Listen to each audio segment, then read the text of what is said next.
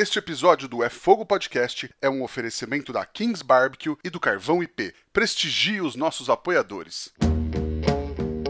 Somos apaixonados pelo fogo, apaixonados pelo desafio de domar o fogo e usá-lo como aliado.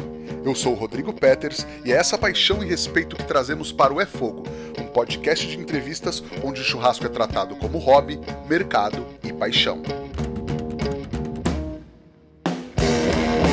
Ele é hamburguero, cozinheiro, humildão, youtuber, podcaster, professor, ganhou no programa da Ana Maria Braga o concurso de melhor hambúrguer do Brasil e também de mãos mais bonitas e é mais um representante do DDD 013 de Santos aqui no podcast.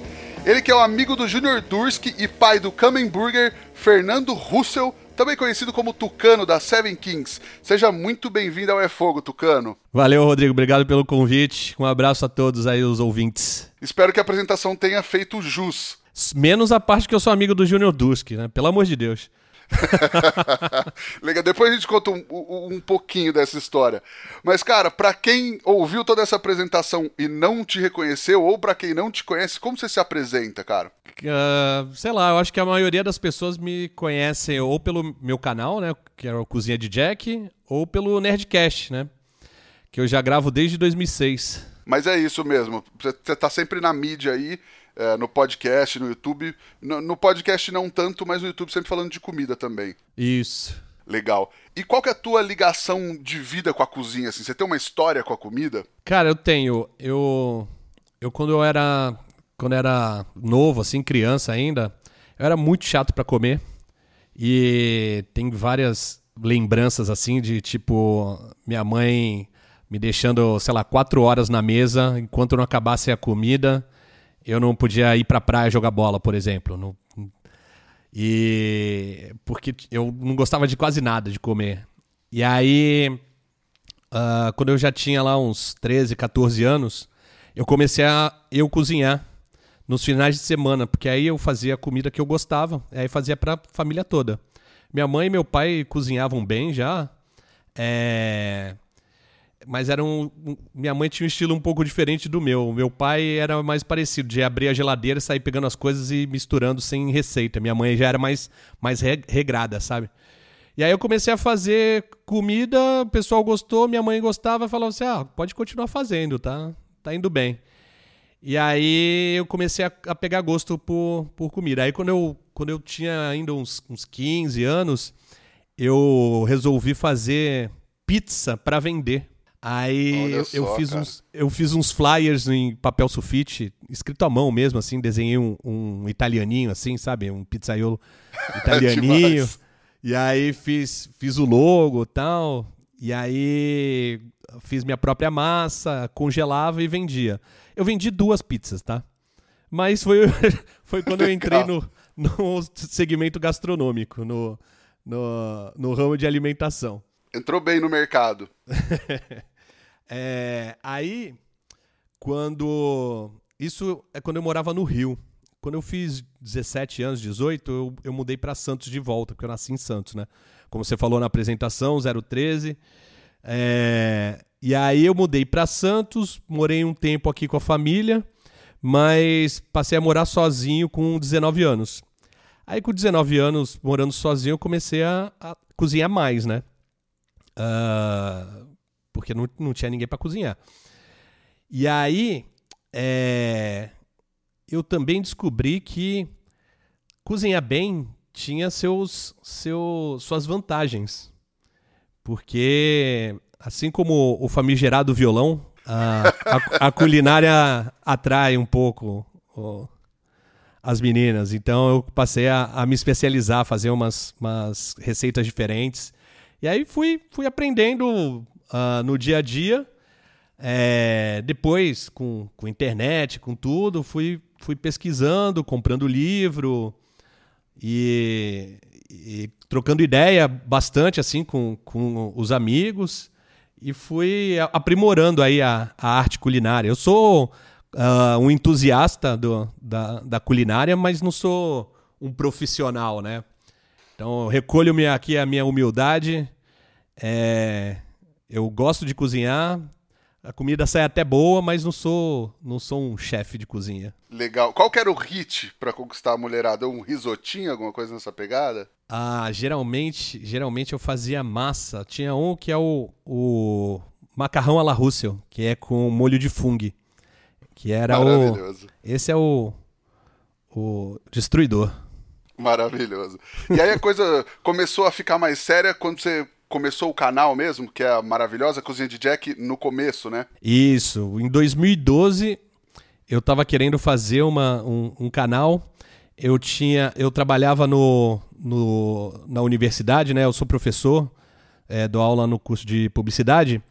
E aí eu na época eu era diretor de marketing da universidade e eu tinha dois funcionários que tinham sido meus alunos e e aí eu queria fazer alguma coisa com eles e chamei eles para serem meus sócios.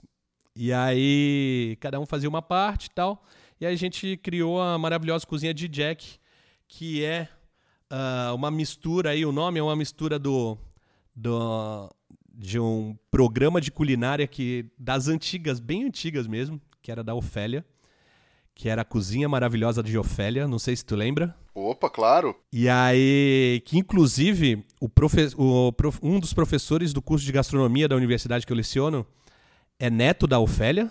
Que demais, cara. Eu, eu, troquei bastante ideia com ele, pedi dicas e, e, tudo mais. O cara é muito gente boa, o Rodrigo Anunciato. É... E Jack era porque desde 2001, 2002 eu tinha um blog que chamava O Câncer de Jack, que era uma referência ao filme Clube da Luta, que eu, que eu gosto até hoje, um dos meus filmes preferidos. E aí eu assinava como Jack. E aí ficou a maravilhosa cozinha de Jack. E lá eu, eu tive que começar a. Eu, primeiro eu fiz as coisas que eu, que eu meio que sabia fazer, se bem que o primeiro prato que eu fiz na, na, no canal eu nunca tinha feito na vida que era uma paleta de javali. Porra, começou bem também. E caraca, ficou excelente assim, pela por ser a primeira vez ainda. A uh, carne uh, ultra macia, ficou bom pra caramba. Mas eu comecei a, a, pesquisar coisas novas, né? Eu invento muita coisa, né, pro canal, mas teve outras coisas que eu comecei a pesquisar, ver, ver em outros canais, ver em canais é, de fora também. Uh, quando eu vou fazer, sei lá, massa, eu gosto de pesquisar em, em canais italianos. É, eu gosto de conhecer a história da comida. E aí eu passei a, a, a ter esse modus operandi aí de, de pesquisar bastante. Ainda cometo minhas caneladas, lógico.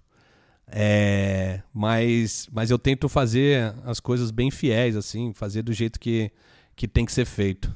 Legal, mas faz parte, né? Canelada também faz parte principalmente na cozinha. Nossa, se eu for ver, se eu for ver o, o, os vídeos mais antigos, principalmente, dá até vergonha. É, tem um que eu fui fazer um milkshake e eu não sabia usar fava de, ba de baunilha. Eu raspei a parte de fora. Eu não sabia que tinha que cortar o meio e usar o miolo. É, tem várias coisas, várias coisas que eu, que eu, que eu fiz, inclusive no churrasco. Ah, a mais polêmica é a famigerada picanha invertida. Polêmica, polêmica. mas, mas dá view também, né? Tem view pra caramba esse vídeo. Claro. É legal, cara. Você falou de vergonha, você falou da Ofélia. Eu vou, vou contar. A gente entrega o, o ouro aqui. É, eu não só lembro da Ofélia, como também deve ter sido, sei lá, 2008, mais ou menos. Eu morava numa república em Bauru na época da faculdade, República da Laje. E a gente tinha um canal no YouTube, um, um programa que era, acho que era Maravilhosa Cozinha da Laje. Olha só, só. Só que era, acho que tem dois vídeos no ar só. Ainda tem, por isso que eu tô falando vergonha, porque tá no YouTube. Quem quiser ver, vai lá. Mas era assim, era a ideia era legal, cara. A receita que eu fiz era o pão à parmegiana, que era um pão com molho de tomate e queijo no, no micro-ondas. E um outro amigo nosso fez um cheese-steak, eu acho. Eu, eu não lembro mais. Mas era assim, ah, vamos pegar os, os ingredientes. Os ingredientes tá aqui, vamos pegar os, os como é que chama? Os instrumentos, os aparatos aqui. Tá tudo aqui na pia, aquela louça gigantesca assim, é só lavar. Pegava o prato, tinha que lavar, era maravilhoso. Pena que não foi pra frente. Bem cozinha de república mesmo, total, né? Total, total. Era, não precisava nem fazer o cenário, era, era perfeita a ambientação. Cara, e aí, do teu canal, é, o objetivo, você falou que tinha sócios e tal, não, não era só uma brincadeira. Você tinha objetivos? Tem, tinha algum lugar que você queria chegar e que você conseguiu chegar com o canal? Cara, era, era basicamente um, digamos, um incremento de, de verba. Principalmente para os meus sócios, porque é, eu, eu dava aula e era diretor de marketing. Então eu tinha um salário ok, mas eles estavam começando ainda, né? Acabado de se formar. Aí eu falei assim, porra, é, vamos ver se a gente ganha um dinheiro e aí complementa o orçamento aí de, de todo mundo, né? É, e aí começamos, começamos a fazer e realmente deu, algum, deu alguma grana enquanto a gente é, levou a sério, levou uh, como um job mesmo. Era muito, era muito, é, a gente sacrificava muito porque gravava nos finais de semana os finais de semana que, que teoricamente era, era folga, porque eu dava aula todos os dias e trabalhava no marketing todos os dias, jornada dupla. E aí chegava o final de semana, passava um dia inteiro gravando. Tinha dores nas costas, ficava deitado no, no chão entre um episódio e outro. A gente grava, tentava gravar o máximo possível, né, pra ter outros finais de semana livres. Mas enquanto, enquanto a gente estava levando mais a sério, deu certo, assim. Deu uma graninha, sacou? Legal, legal. Mas é legal a galera ver também que, que assim, tinha gente por trás, tinha é, minimamente uma equipe envolvida. Se eu não me engano, eu acompanhei bastante. Se eu não me engano, acho que nos créditos tinha uma época que tinha é, uma pessoa, ou nutricionista, ou chefe de cozinha envolvida também, não tinha? Então, a mulher do meu sócio, ela é gastrônoma, né, formada. E ela era para ela que a gente perguntava sempre quando tinha alguma dúvida. Então a gente botava ela como consultora do, do, do canal, né? Ah, legal. É, e aí era eu, a Juliana, que filmava e editava, e o Fábio, que cuidava do. meio que dirigia, dava, é, cuidava do áudio, depois passou a editar também, e fazia parte dos elementos gráficos e, e tal. Aí ficou meio que todo mundo fazia um pouquinho e, e, e dava certo. Justo, justo. Cara, e aí, é, uns anos depois, rolou o concurso na Ana Maria Braga. Como é que foi essa história, cara? Eu, eu sempre fui avesso a, a concurso, competição, assim, porque eu odeio perder. E as chances de perder parte. são muito altas. Realmente. Mais do que de ganhar. Então, para eu não me frustrar, eu já nem, nem, me, uh, nem me, me inscrevo nessas paradas. O pessoal fica falando, ah, Masterchef. Eu falei, imagina. Eu sou limitadíssimo na cozinha. Ia ter coisa que, que iam falar, sei lá, para fazer peixe. Eu nunca fiz peixe na minha vida, eu não como peixe. Então, eu não, não saberia fazer, sacou? Então. Eu vou retirar o que eu falei do 013, então, caramba. O cara de Santos não come peixe. Pois é, o Caissara que não come peixe é foda, né? é. Mas aí, eu já tinha decidido largar a minha vida no marketing, porque estava tava muito exaustivo e eu já estava naquilo há muito tempo.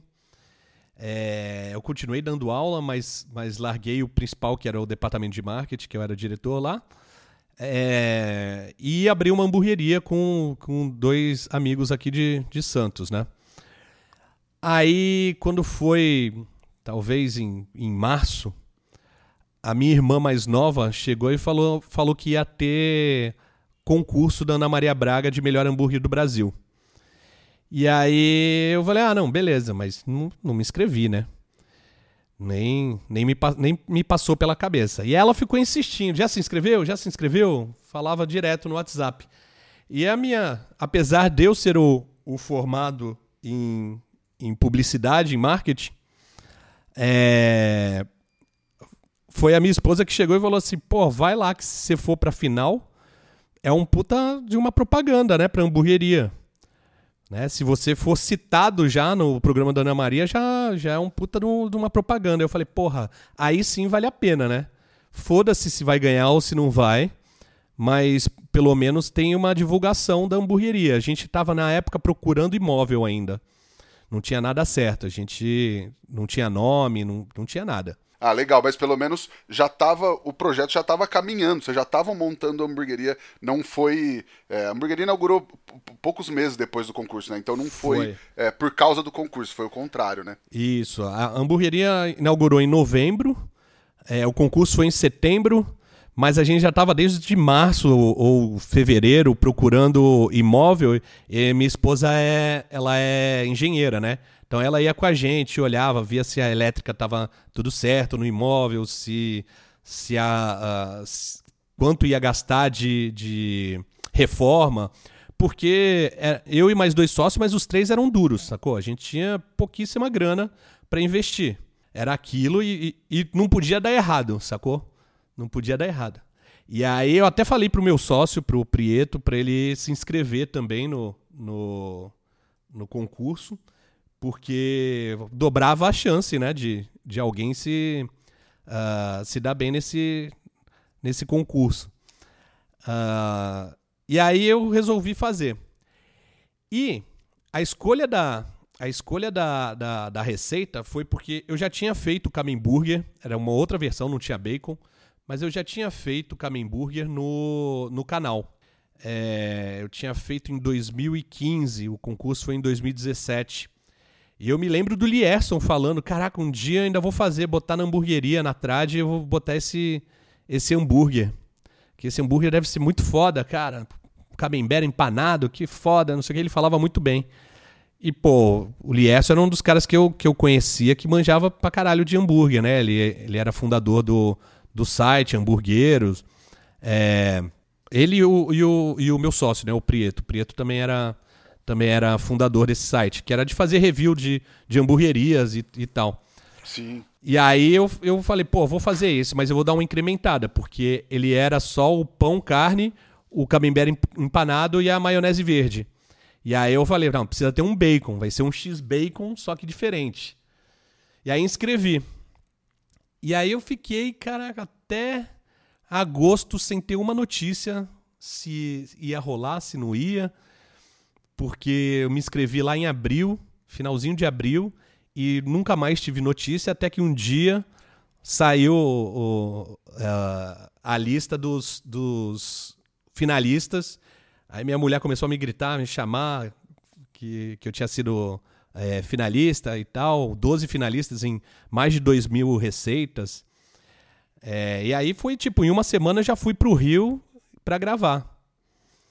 E aí foi mais ou menos como eu entrei nesse, nesse concurso. E aí a expectativa era minimamente de participar e com isso alavancar a, a hamburgueria que vocês estavam para inaugurar. Exatamente. Nesse, nisso a gente, quando chegou ali em setembro, a gente já tinha o, o imóvel alugado.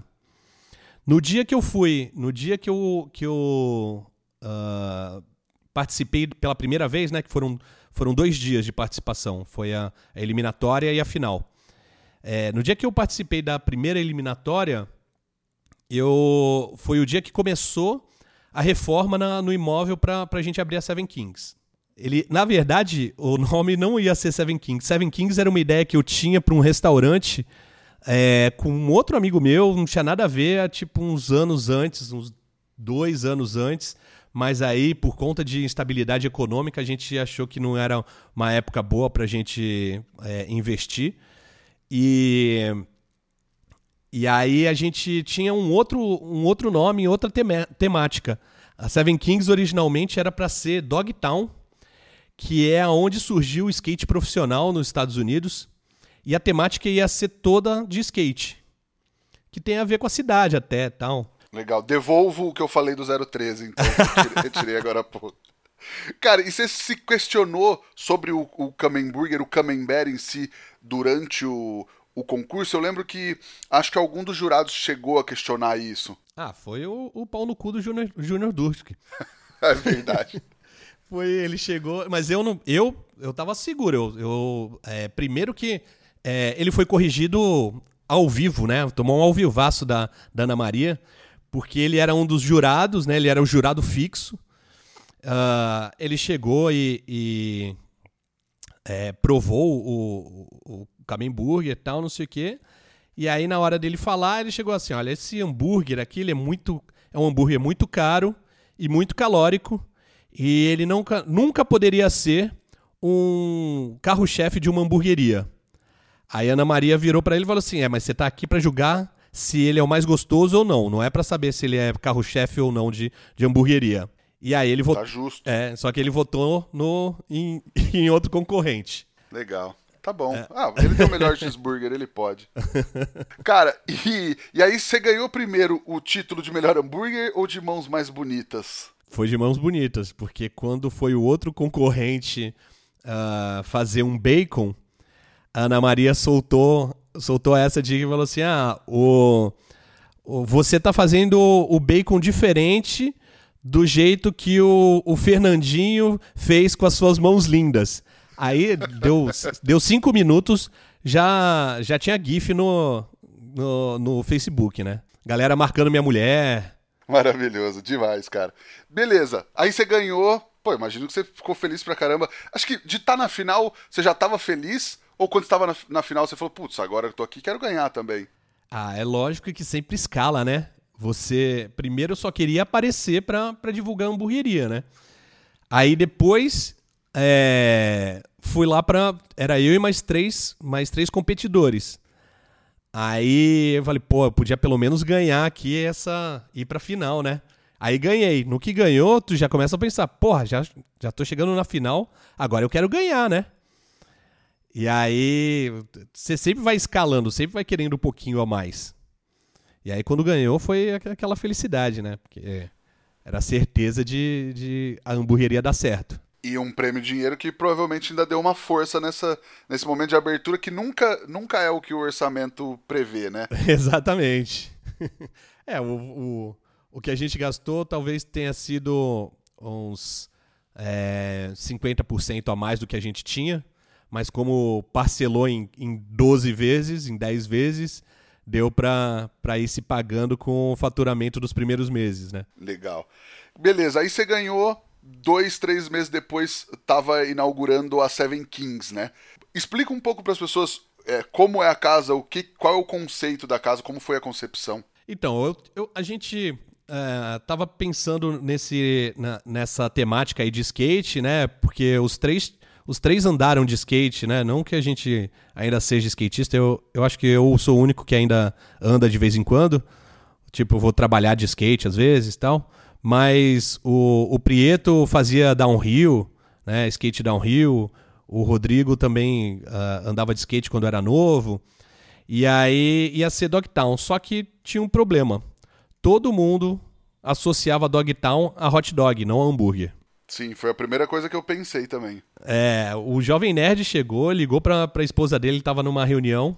E aí eu tava com ele, eu tava explicando para ele e tal. Ele chegou assim: mas as pessoas não vão confundir com, com uh, hot dog e tal, não sei o que. Eu falei, pô, não sei, eu acho que não.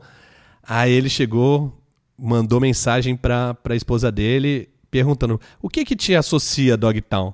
Aí ele me mostrou a resposta, ela falou, hot dog. Sem, sem ela estar tá na discussão, né?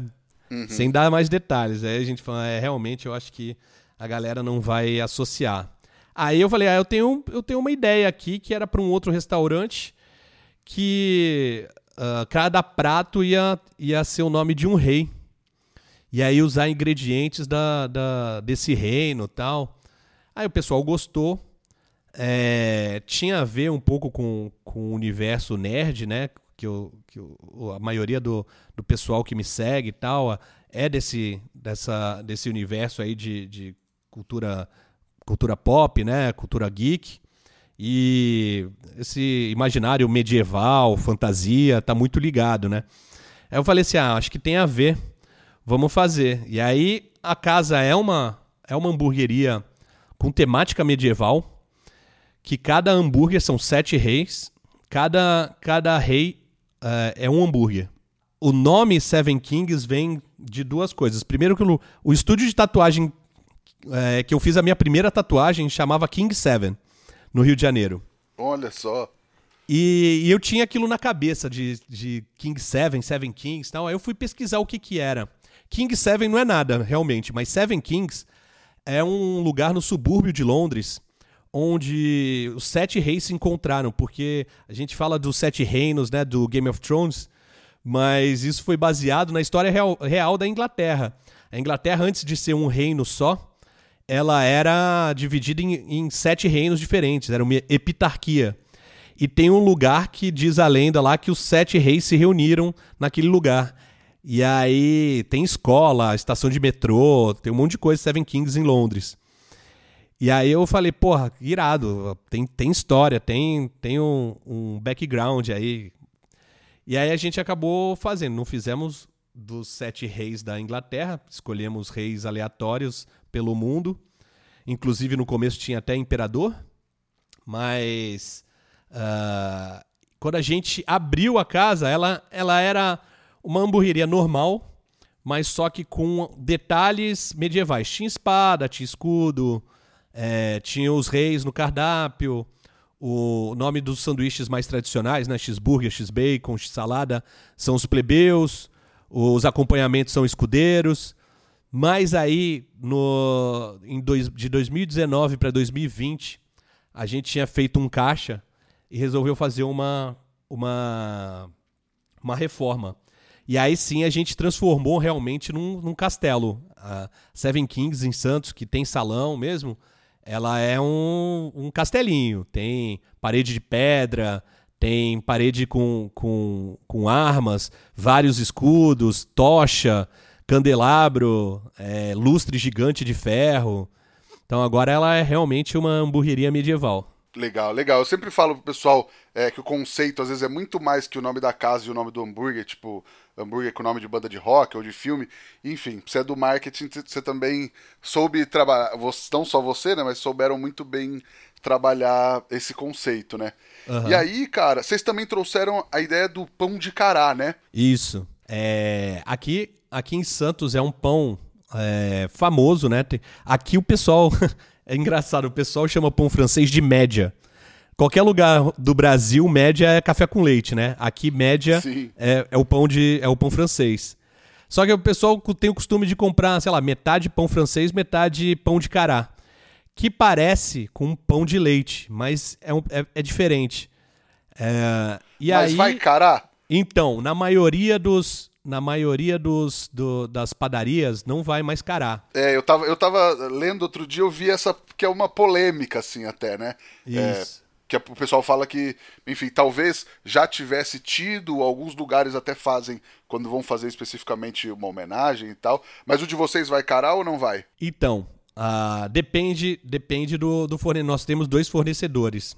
É, a, gente, a gente vai escolhendo qual que tá, qual que tá melhor, tipo um leilão. Tem um que não vai, e tem um que vai, que foi desenvolvido com cará é, exclusivamente pra gente.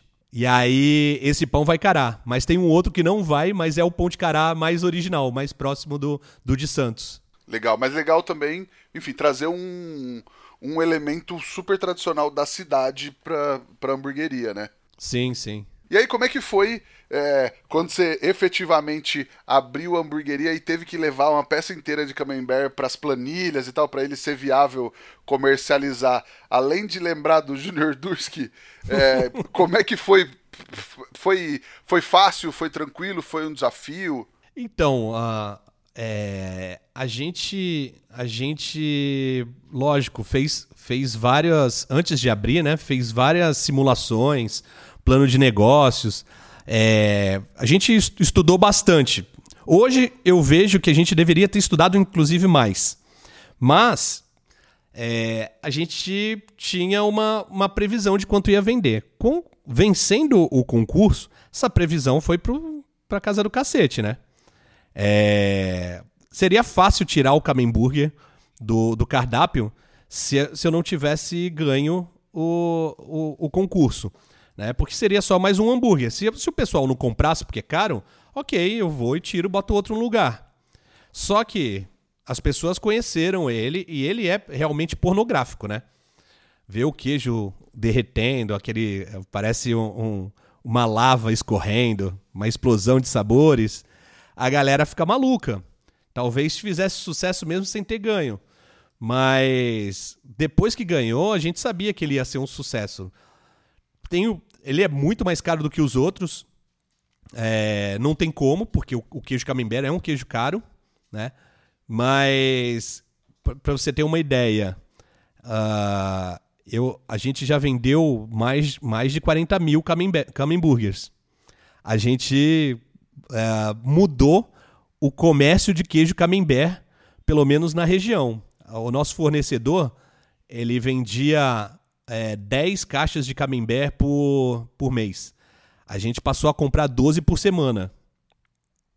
Então, uh, nas, as, planilhas, as planilhas nunca iam, nunca iam prever isso, no, no, no, esse sucesso todo, né?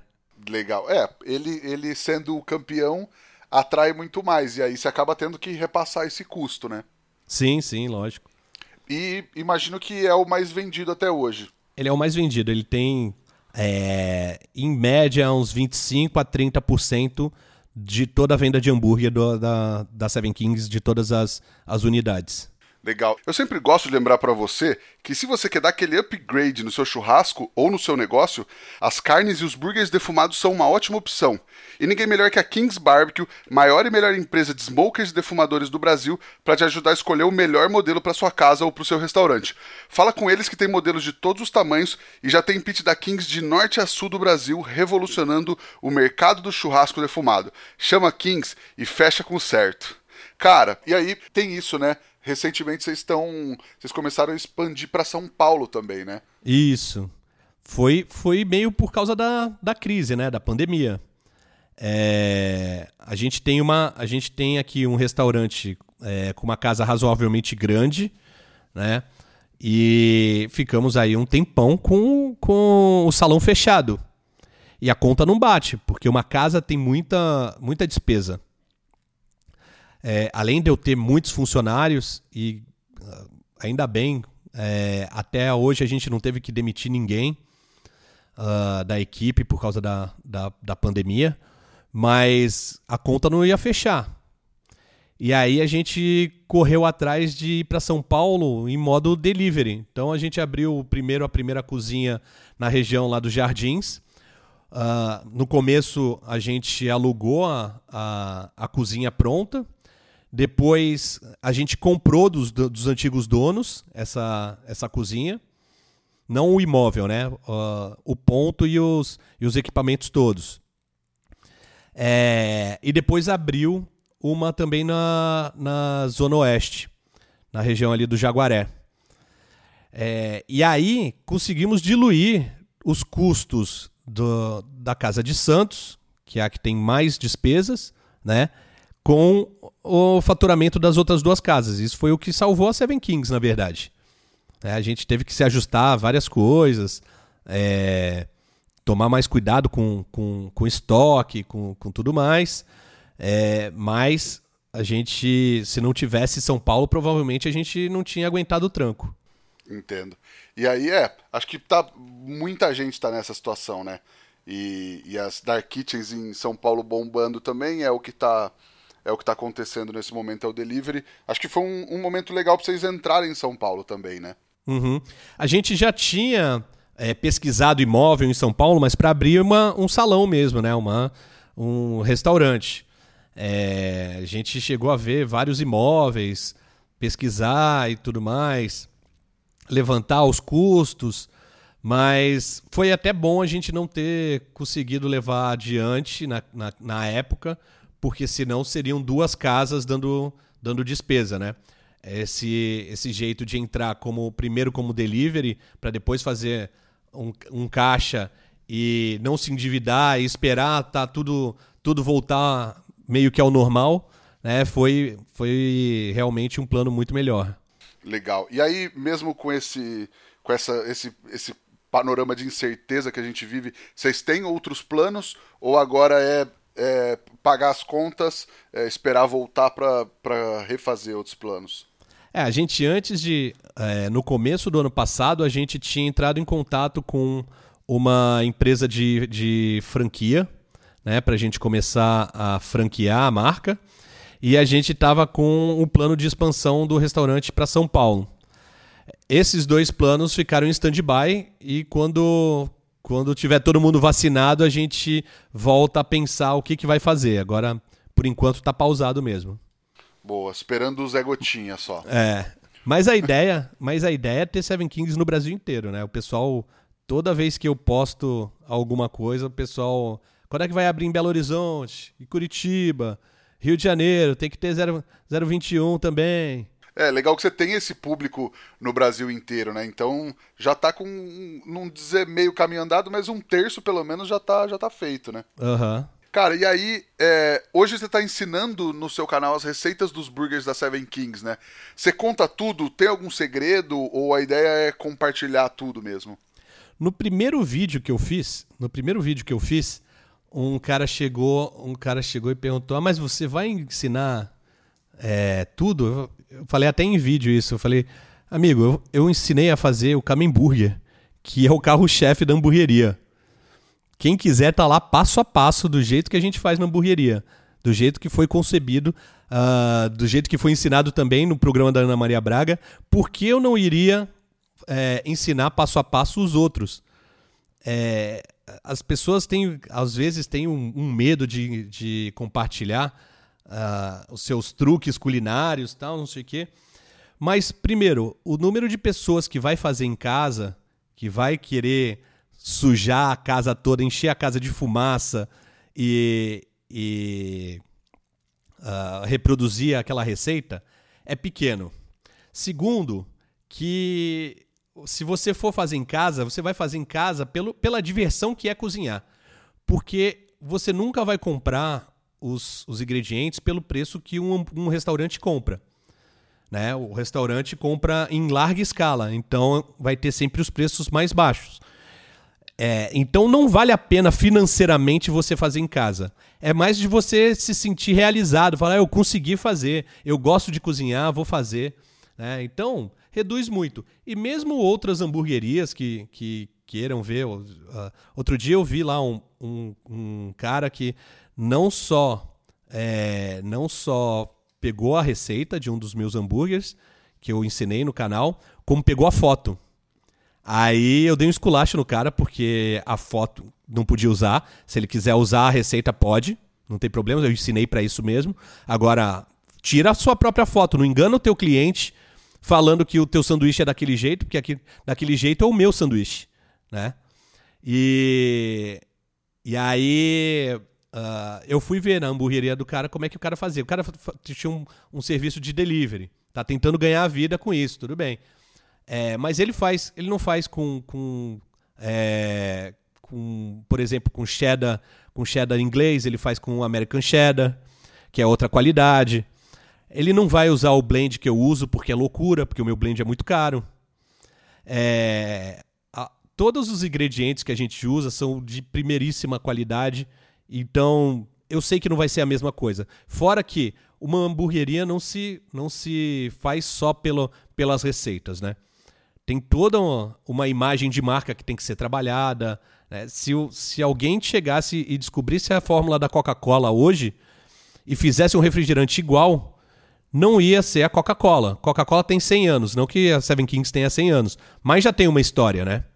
Então, assim, por mim, eu, eu, ensino qualquer coisa que da, da, da Seven Kings, não estou preocupado com isso. Tanto que a gente fez o sete sete hambúrgueres, dois estão no cardápio hoje e outros cinco são de reis que são, são reis convidados, né? Que a gente faz sazonalmente.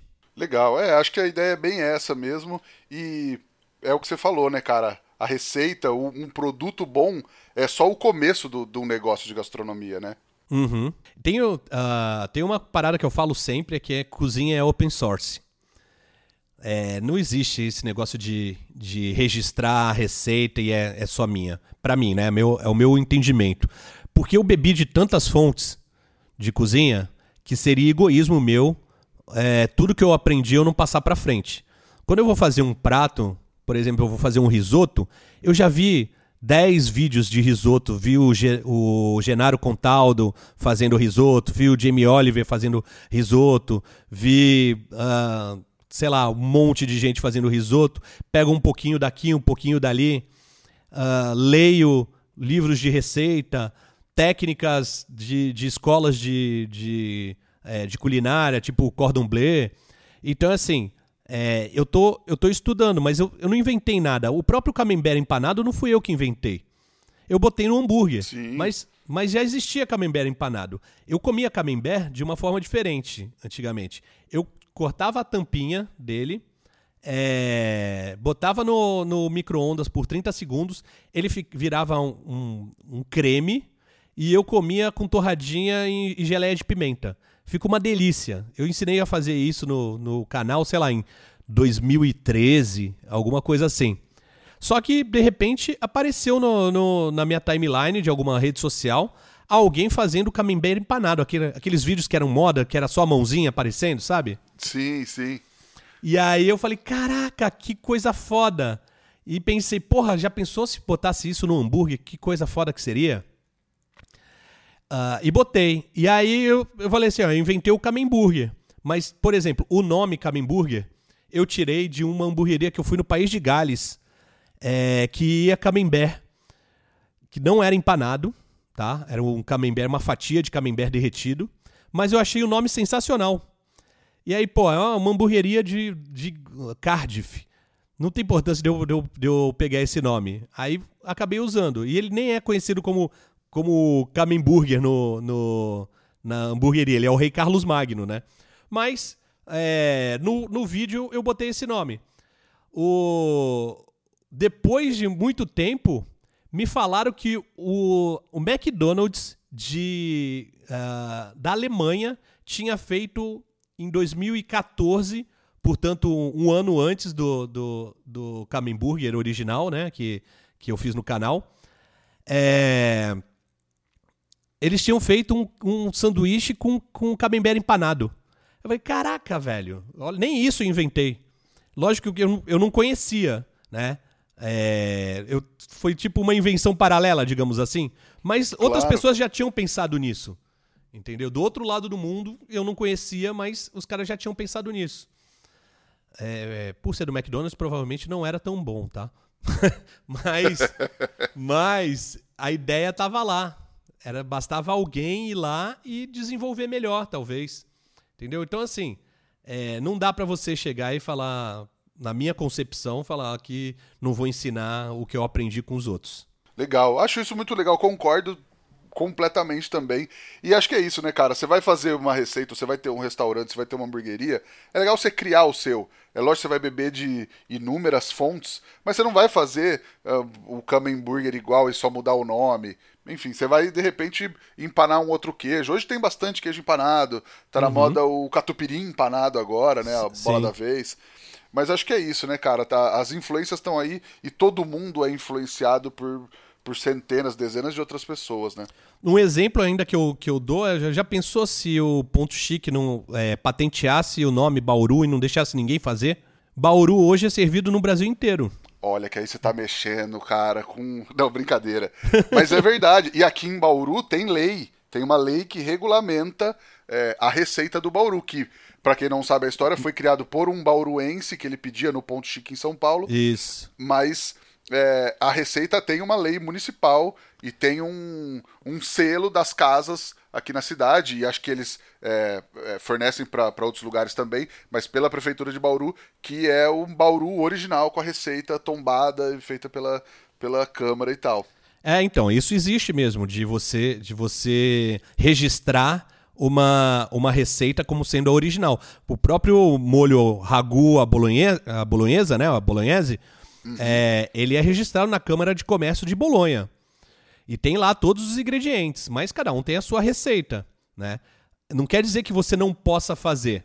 O, o, o, o que a, o registro diz é que o original é feito assim, né?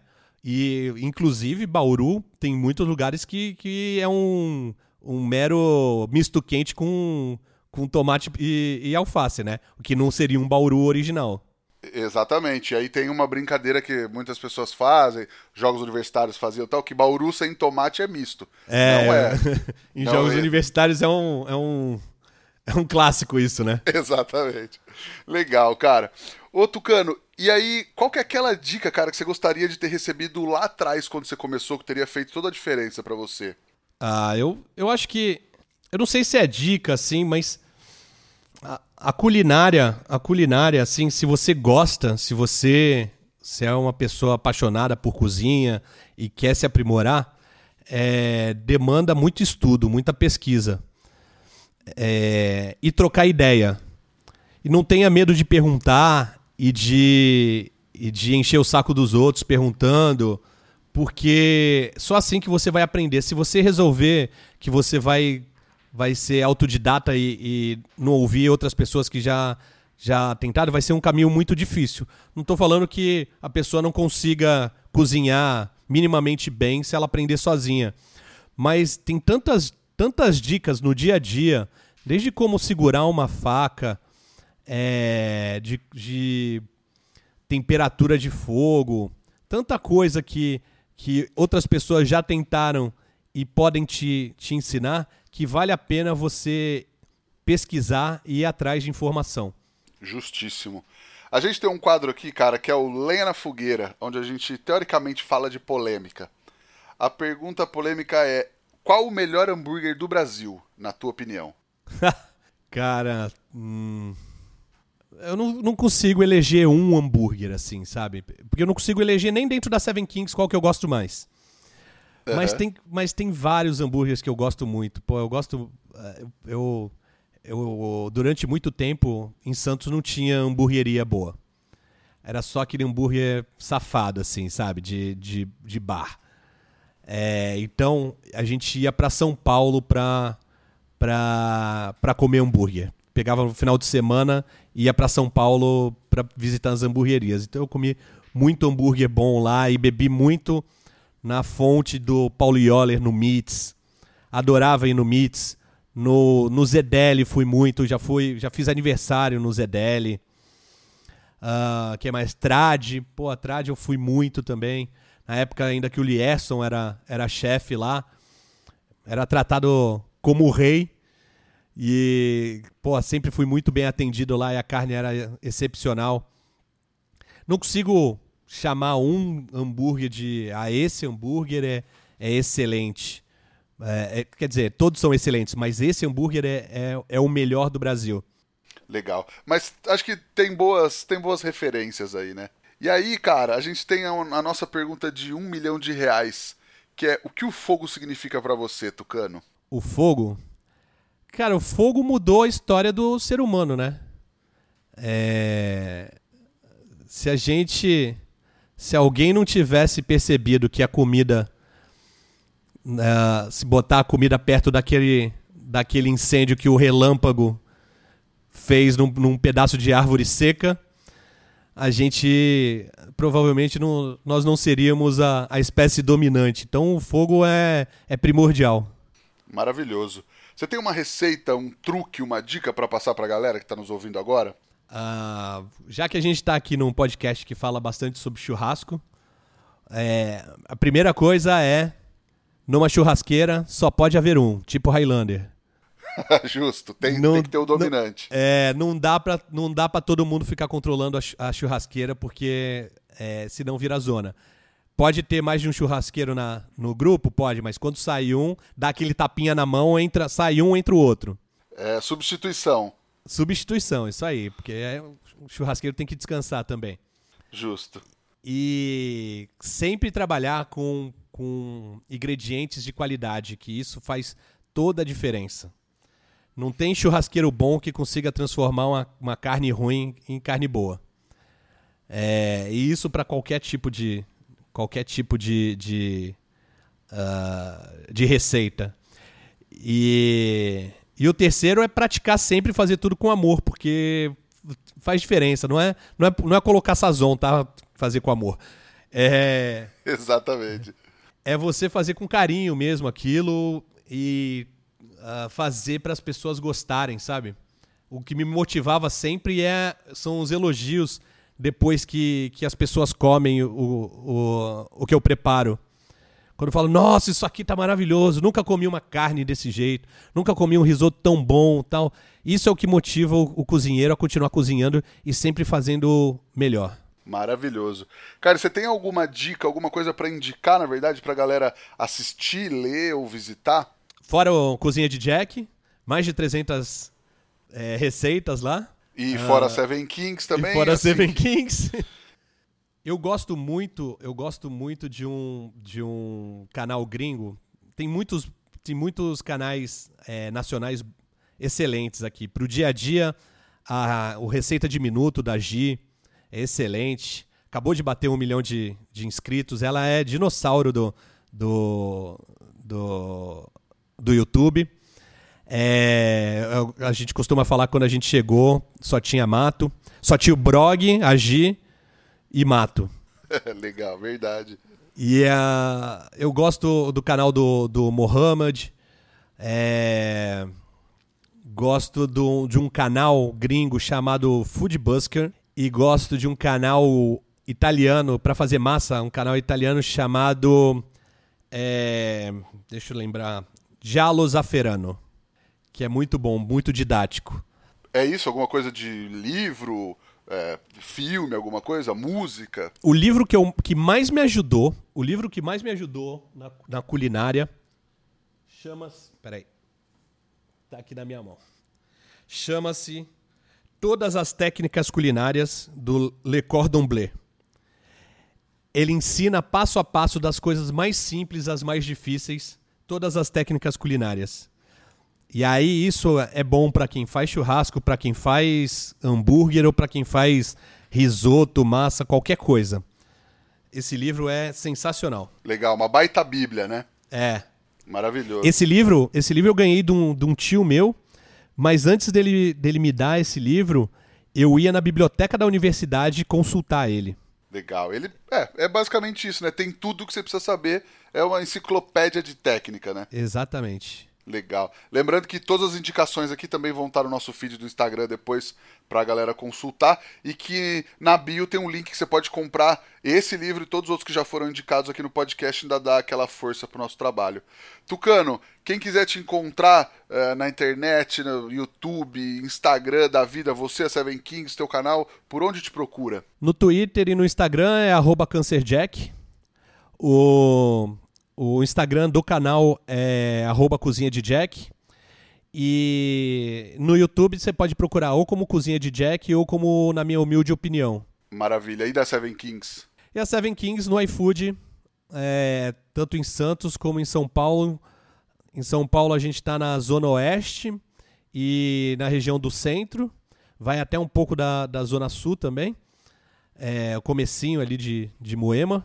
E em Santos, por enquanto o salão está fechado, mas o restaurante, quem quiser ter uma experiência completa, comer um camemburger assim que ele saiu da, da cozinha, quentinho ainda, é, e vivenciar tudo, o, a experiência medieval, aqui em Santos, no, na Lobo Viana 22. Que faz total diferença comer, como a mulher fala, reclama que eu sempre falo, comer quentinho, né?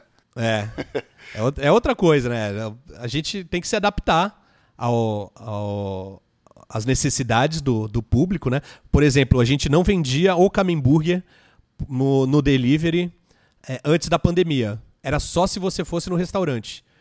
Porque era para pessoa sentar lá e, e, e, comer ele saindo do saindo do, da chapa, do broiler e, e vivenciar a experiência mesmo, né? Mas aí salão fechado, a gente vai fazer o quê? As pessoas pedindo camembert. Aí a gente botou no, no delivery também. Tá certo. Outros tempos, né? Nós estamos no Instagram também, no arroba é fogopod, e o meu Instagram é o arroba rodrigopeters, underline. Ajuda a gente a espalhar a palavra do fogo. Pega o link desse podcast, manda para aquele seu amigo que faz um hambúrguer mais ou menos, é, ouviu o papo com o Tucano, manda no grupo do churrasco, manda no grupo da galera e ajuda a gente a divulgar o trabalho.